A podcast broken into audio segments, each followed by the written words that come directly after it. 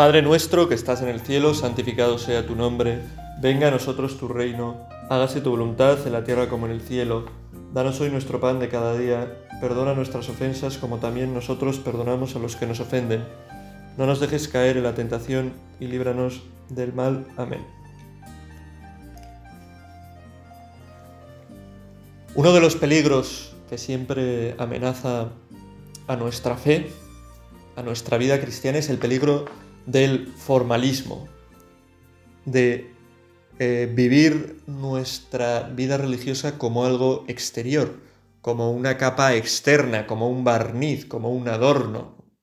Dejarnos llevar por dar una impresión y no por buscar realmente tener un sello impreso que marque nuestra vida, que eso es lo que tiene que ser la religión, ¿no? La vida cristiana, ¿no? Tener impreso ese sello que tenemos por el bautismo, de ser hijos de Dios, de vivir como hijos de Dios y vivir nuestra religión internamente sobre todo, ¿no? como un encuentro de verdad con eh, Jesucristo, con Dios, con la salvación. Y de este peligro del formalismo, pues hay muchas cosas que nos, que nos ayudan a salir de él. Y en, las meditaciones católicas nos hemos fijado y nos vamos a fijar, ¿no? De vez en cuando surgirá una meditación basándose en esto en un autor declarado en octubre de 1919, después de más de un siglo de su muerte, declarado santo, hace nada, que es eh, John Henry Newman, el cardenal Newman, que vivió en una época la Inglaterra victoriana, en la que el aparentar, en, la que la religión era, tenía mucho de eso, ¿no? de dar una apariencia de ser religioso, pero realmente no vivir una religión íntima, personal, verdadera, profunda. Estoy generalizando, lógicamente, había gente que sí lo hacía, igual que ahora hay gente que sí lo hace, ¿no? Vivir su fe, pues, como algo interior, algo, algo que está dentro de él, ¿no? Pero todos tenemos ese peligro de a veces querer aparentar, ¿no?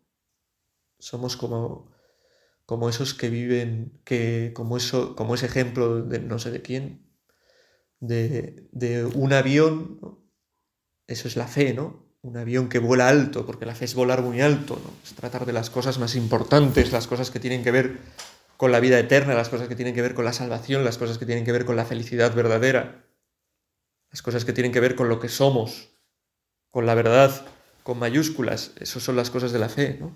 Y a veces nosotros, en vez de ir dentro de ese avión que es la fe que vuela tan alto, pues vamos un poco como por fuera, como colgados de, las alas del avión, que en cualquier momento podemos caernos, ¿no? Porque nuestra fe es puro formalismo. Esto sucede muchas veces si no procuramos a nuestros jóvenes, a los jóvenes cristianos, educarles en un cristianismo que parta de, una verdadera libertad, dejar realmente que se encuentren pues, en su vida con Cristo. Propiciar ese encuentro con Cristo del que luego nacerá la vida de oración, del que luego nacerá el procurar acudir a los sacramentos. Y no convertir todo en algo, bueno, tienes que cumplir esto, todas estas cosas, sin que haya realmente eh, algo interior, ¿no? Un deseo verdadero de encontrarse con Dios, un encuentro verdadero con Cristo en su vida, que eso puede ser contraproducente, ¿no? porque puede llegar uno a una edad en la que se da cuenta de las cosas, se da cuenta de que está viviendo algo falso, ¿no? que está, pues eso, volando en un avión pero en el ala, ¿no? que y, puede caerse, ¿no? perder la fe y alejarse de ella, creyendo que ha conocido lo que es la fe, pero no habiéndolo conocido realmente, porque en ningún momento ha tenido ese... Eh, ese encuentro con Cristo del que hablaba Benedicto XVI, que es la fe. La fe es un encuentro con una persona, con la persona de Cristo. Bueno, pues Newman escribió en esta época y para combatir este, este formalismo, esta exterioridad de la fe, para vivir una fe mm, desde dentro, ayudan mucho sus sermones. Tiene una gran cantidad de sermones publicados los sermones parroquiales, los sermones católicos, los sermones universitarios y otras distintas recolecciones de sermones que fue haciendo en su vida, que ayudan mucho y que son una gran luz. Newman destaca por muchas cosas en su vida, en su santidad, pero de un modo especial destaca por su enseñanza, por su modo de proponer la fe, que es muestra de una vivencia interior que él realmente tenía, de una luz especial que Dios le había concedido. Por eso, como digo, en las meditaciones católicas, de vez en cuando, apoyándose en algún sermón de Newman, pues se hará una meditación que verse sobre estos temas. Yo he querido hacer, como esta sé que es la primera, una pequeña introducción y quería leer un texto de Flannery O'Connor, quien, bueno, es un, es un escritor famoso y escritora famosa que, que, escribió esto respecto a, a Newman. Escritora famosa, ¿no? Si, si sabéis algo de literatura, pues conoceréis alguno de sus libros habréis oído hablar de ella. Dice, me hice católica leyendo a Newman, ni los mártires de la cristiandad con su cabeza cortada, ni las monjas en éxtasis por toda Europa, ni las cinco vías de Santo Tomás, ni los folletos de mis amigos católicos daban las respuestas que daba Newman. Por tanto, es una voz con autoridad, es una voz que ha servido para que mucha gente se acerque a la fe, profundice en ella y lo vea como algo real, como algo que es fundamento de su vida. Vamos a, centrarnos, como digo, en los sermones de Newman y vamos a meditar hoy uno que es muy interesante, centrándonos en una idea muy interesante, que es lo necesario, la necesidad que tenemos de, eh, a ver si lo encuentro, de la, de la santidad para la felicidad eterna. Puede ser una cuestión eh, que nos resulte rara, ¿no? La santidad necesaria para la felicidad eterna. Hablando de la eternidad, hablando del cielo, hablando de aquello que tendremos después de esta vida, ese encuentro con Dios, eh, profundizar en lo importante que para ello es la santidad.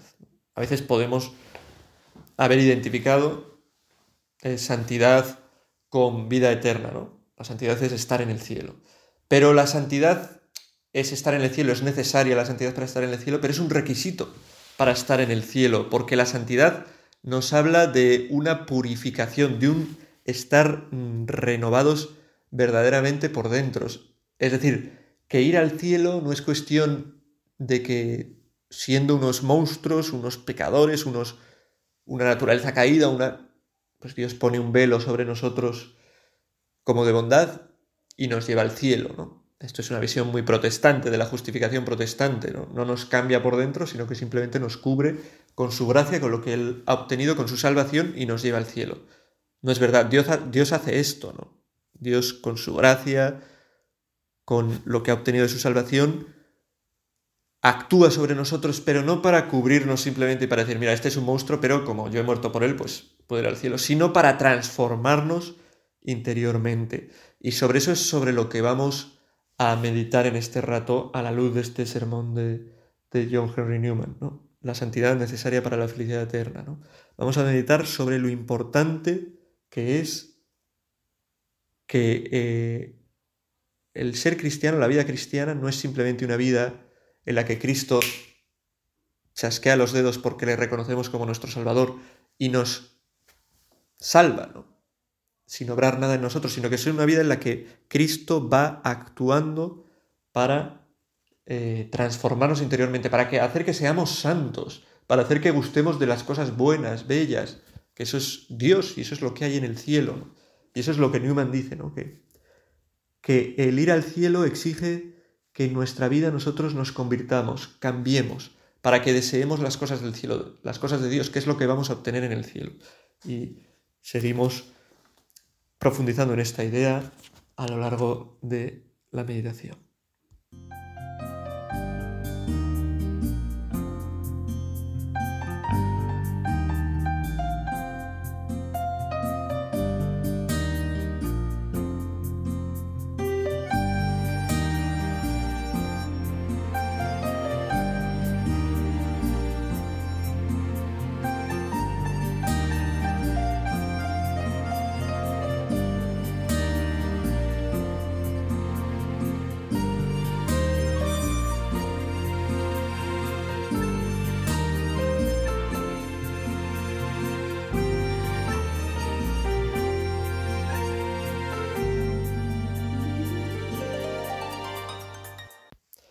Dice Newman en su sermón, se nos dice una y otra vez que hacer santas criaturas pecadores fue el gran objetivo que nuestro Señor tenía a la vista cuando tomó nuestra naturaleza.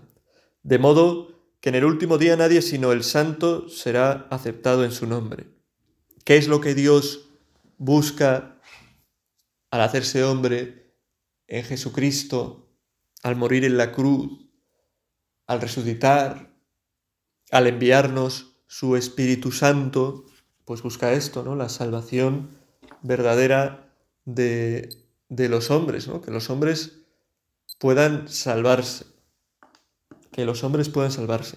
Y esto es la felicidad eterna. Nuestra felicidad es nuestra salvación. La felicidad está en que nos salvemos. De hecho, nuestra vida tendrá sentido realmente si alcanzamos la vida para que la que estamos hechos verdaderamente, que es esa vida eterna de contemplación, de contemplación de Dios. Ese es el eh, acertar en la vida es andar de tal modo que alcancemos la vida eterna. Y alcanzar la vida eterna es el deseo que Dios tiene para nosotros y por lo que actúa constantemente Dios y por lo que se desarrolla constantemente eh, la obra de Dios con los hombres el deseo de que los hombres se salven, dice San Pablo, y lleguen al conocimiento de la verdad. Que el hombre se salve y llegue al conocimiento de la verdad. Eso es lo que Dios realmente, eh, realmente quiere, ¿no? Es lo que Dios busca con lo que hace. Y Newman, eh, este sermón se centra en, en mostrar que para esta salvación que Dios quiere es necesaria la santidad. Una santidad que es una transformación interior del hombre, un querer amar las cosas del cielo.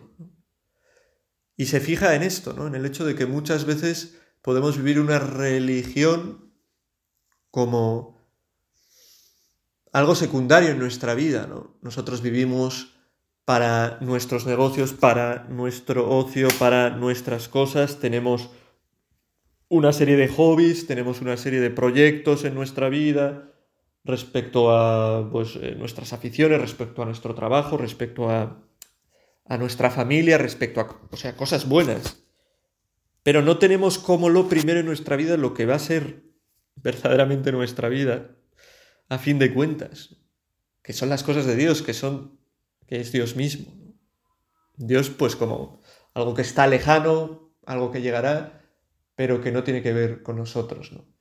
Y dice Newman que es fundamental que eso cambie ¿no? y que convirtamos nuestro corazón a las cosas de Dios y que es fundamental que eso cambie y convirtamos nuestro corazón a las cosas de Dios porque esas son las que vamos a tener durante toda nuestra vida eterna, que son las cosas máximamente bellas, máximamente amables, máximamente perfectas, que más pueden llenar nuestro corazón, pero que a veces pues como en este mundo que vivimos están como veladas, como ocultas, pues que se nos presentan como cosas inmediatas otras, ¿no? nuestro trabajo, nuestros hobbies, lo que sea, pues nos olvidamos de alimentar eso. Y dice Newman que si uno llega al cielo y no desea las cosas de Dios, no está enamorado de ellos, no disfrutará, porque en el cielo eso es lo que hay. ¿no? Y por eso frente a la visión protestante, ¿no? que considera que unos están justificados, otros no, que hay predestinación, que, pero que en el fondo es, pues no que seamos transformados por dentro y que nuestra naturaleza sea elevada por la gracia de Dios, sino que Dios dice, mira, son unos monstruos, pero que se salven, ¿no? Exteriormente salvados, ¿no? La salvación externa, la justificación externa.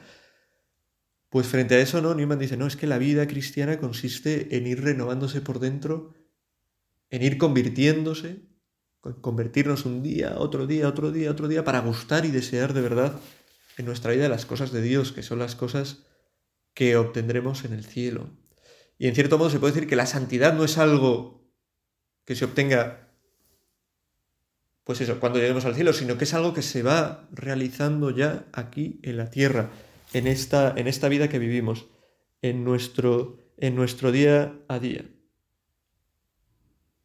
Y el hombre es feliz en el cielo, será feliz en el cielo porque habrá aprendido amar las cosas del cielo, porque su corazón se habrá renovado para querer estar en las cosas de Dios.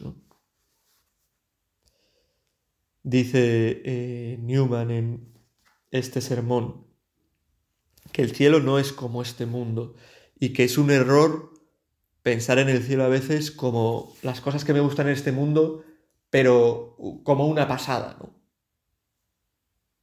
No. El cielo es mucho más grande que cualquier cosa de este mundo. El cielo es la contemplación, el vivir con, con lo máximo, con lo que más puede llenar, con lo más bello, con lo más verdadero, que es Dios, que son los santos. Eso es algo mucho más grande eh, y que no podemos imaginar. ¿no? A veces, por analogía, pues sirve para pensar en el cielo, no digo yo que no, pues pensar en algo que te agrade mucho, pues al máximo, ¿no? Yo que sé, una, una velada de verano, ¿no? Al aire libre, con unos amigos, tomando alguna cosa, cantando, ¿no? Donde uno está realmente pues feliz, se siente tranquilo, se siente contento, se siente querido. Pues eso llevado a la máxima potencia, ¿no? Como una analogía del cielo, pues puede ser, ¿no? Pero el cielo es mucho más, mucho más que eso. Y contra esto nos, nos previene Newman, ¿no? Nos dice, a veces corremos el peligro de vivir en este mundo solo para las cosas de este mundo sin darnos cuenta de lo importante que es vivir ya para las cosas de Dios. Porque en el cielo será Dios solo y enteramente lo importante, ¿no? Lo que esté presente, lo que nos llene. Ese Dios que ilumina las cosas del hombre de un modo nuevo. Ese Dios que hace que, que no necesitemos nada más. El hombre es un hombre, el hombre en la tierra parece insaciable, ¿no? que nunca se cansa, que siempre tiene que buscar algo más, ¿no? He conseguido eh, mis estudios, ahora quiero mi trabajo, he conseguido mi moto, ahora quiero mi coche, tengo este coche, quiero un coche mejor, tengo lo que sea, ¿no? Siempre quiero algo mejor, nunca estoy lleno, pues lo único que llena al hombre es Dios. Si una persona ha desarrollado su espíritu movido solo por la simple naturaleza y el azar, dice Newman, sin un esfuerzo deliberado y habitual por alcanzar la verdad y la pureza, esa persona no experimentaría gusto alguno en la iglesia o en el cielo y pronto sentiría hastío del lugar. ¿no? El ejemplo de la persona que va a la iglesia pero que no le interesa nada, pues se aburre y deja de ir a la iglesia, ¿no? que no tiene el corazón puesto en las cosas de Dios, que no tiene el corazón e interés en su salvación, en la salvación de sus amigos, de su familia, de los que están cerca, que no tiene interés en encontrarse con la gracia que limpia, que purifica, que salva. Pues irá a la misa y dejará de ir. Hombre, Dios puede actuar, puede transformar el corazón, puede hacer que alguien no tenga una necesidad y de repente encender en él esa necesidad. Pero es esta idea eh, interesante de que la santidad requiere en esta vida dejarse purificar por Dios, dejar que que Dios vaya actuando en nuestro interior y transformándonos. Y es importante que lo veamos así, que estamos en camino de conversión, que a lo que Cristo nos llama constantemente en el Evangelio es a la conversión. También las apariciones reconocidas de la Virgen. La Virgen María llama a la conversión, a transformar el corazón, a transformar ya en esta vida el corazón, porque ahí está nuestra felicidad. Nuestra felicidad está en amar las cosas que son amables, máximamente. Y esas son las cosas de Dios,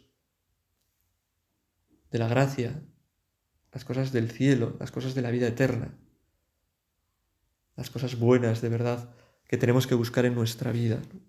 Necesitamos vivir este camino de conversión en nuestra vida, de ir abandonando nuestros deseos que podamos tener de cosas mundanas, no, no, digo de cosas del mundo, porque hay cosas del mundo buenas que nos ayudan a acercarnos a Dios, sino de cosas mundanas que nos apartan de Dios, para poder ir acercándonos a las cosas de Dios, que son las cosas que realmente pueden llenarnos, que no nos van a dejar indiferentes, que van a constituir el núcleo y el centro de lo que va a ser nuestro poder ser santos para disfrutar realmente de Dios y de las cosas de Dios, que es para lo que estamos hechos.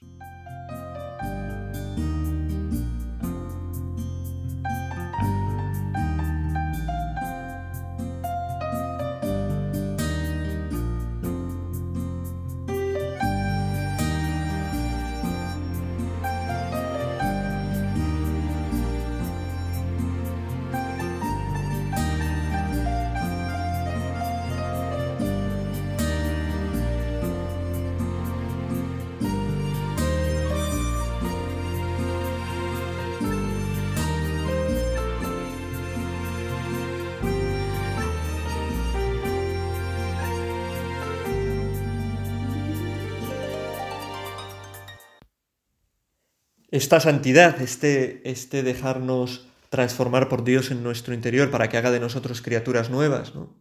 del que habla el propio Cristo, del que habla San Pablo, como veremos ahora en las Escrituras, del que hablan los profetas, eh, se manifiesta, se irá manifestando en nuestra vida a través de nuestras acciones. ¿no? no son lo fundamental, es decir, no por hacer el bien nos salvamos, sino que por ese ese actuar de Dios en nosotros, nos salen esos actos buenos que son, que son signo de, de, nuestra, de nuestra santidad, de nuestra conversión, de nuestro dejarnos purificar por Dios constantemente. ¿no? Es importante porque, dice Newman, son el medio, estas acciones, no el fin, el medio, con la gracia de Dios, gracias a que Dios actúa en nosotros, de fortificar y manifestar este santo principio que Dios implantó en el corazón, sin el que no podríamos verle. Fortifican y manifiestan esa eh, santidad que Dios quiere llevar a nuestra vida por medio de su gracia. Newman observa como fundamental para esto un cambio, para esta santidad, un cambio interior del hombre, un cambio en nuestro corazón, que ese es el auténtico objetivo de Cristo. Lo que Cristo quiere para nuestra vida es que cambie nuestro corazón para que amemos lo que tenemos que amar, para que hagamos lo que tenemos que hacer de una forma natural. Esa es la vida sobrenatural a la que estamos llamados en el cielo, en la vida eterna, en la salvación. Necesitamos esta conversión del corazón y dice Newman también que esta conversión del corazón no es cuestión de un momento. Sí que hay momentos en la vida en los que Dios puede actuar de una forma más fuerte y podemos sentirlo con más fuerza, pero es cuestión de toda la vida, ¿no? Ir cambiando nuestro corazón. ¿Acaso no es la santidad resultado de la paciencia y de muchos esfuerzos por realizar buenas obras que van calando en nosotros, transformando poco a poco nuestro corazón? Poco a poco Dios va transformando nuestro corazón y podemos ir notándolo. Alcanzar el don de la santidad, sigue diciendo Newman, es tarea de una vida. Ningún hombre será nunca perfecto en la tierra. La perfección total llegará al final. Si nos dejamos convertir por Dios, si vamos poniendo de nuestra parte para que Dios pueda obrar en nosotros. Digo, finalmente, continúa Newman, que mientras trabajamos en moldear nuestros corazones según el patrón de la santidad de nuestro Padre Celestial, nos consuela saber que no estamos dejados a nosotros mismos, sino que el Espíritu Santo se halla generosamente con nosotros y nos capacita para vencernos y cambiar interiormente. Dios obra en nosotros y a través de nosotros. Efectivamente, ¿no? En este camino de, santidad que tenemos que recorrer en nuestra vida, en este camino de huir de una religión eh, exterior, de una simple apariencia, para pasar a una religión verdadera, un verdaderamente amar a Dios, un verdaderamente poner a Dios lo primero en nuestra vida, eh, no estamos solos, sino que a nuestro lado claramente eh, está el Espíritu, el Espíritu Santo que Dios nos envía, que es ese Espíritu Santo que nos transforma. Ya los profetas eh, lo anunciaron. Pienso, por ejemplo, en el libro de, de Ezequiel. Dice el libro de Ezequiel, Os daré un corazón nuevo y os infundiré un espíritu nuevo. Arrancaré de vuestra carne el corazón de piedra y os daré un corazón de carne. Os infundiré mi espíritu y haré que caminéis según mis preceptos y que guardáis y cumpláis mis mandatos.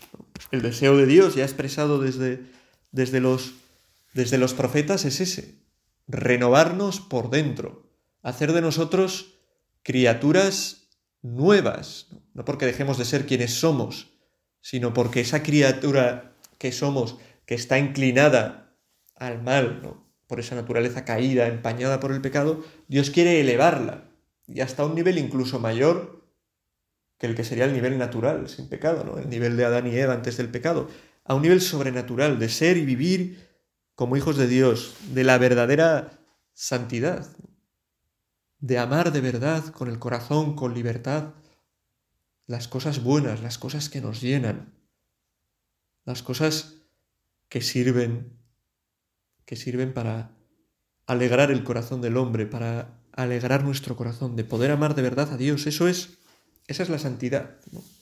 La santidad no es algo mecánico, somos quienes somos, pecadores, zafios, monstruos, hacemos cosas mal, pero Dios nos ama tanto que nos salva. No, Dios es mucho mayor que eso. Dios nos ama tanto que nos transforme, que quiere que gocemos, en cierto modo, de lo que Él mismo es. Así lo expresa eh, Jesús, lo expresa Jesús en el, en el Evangelio, cuando nos dice, sed perfectos como vuestro Padre Celestial es perfecto. Quiere que tengamos esa perfección. Antes de decir esto, Jesús ha recogido eh, muchas cosas, ¿no? Las que tenemos que, que atinar, ¿no? Que ir al fondo, ¿no? No simplemente buscar aparentar, ¿no?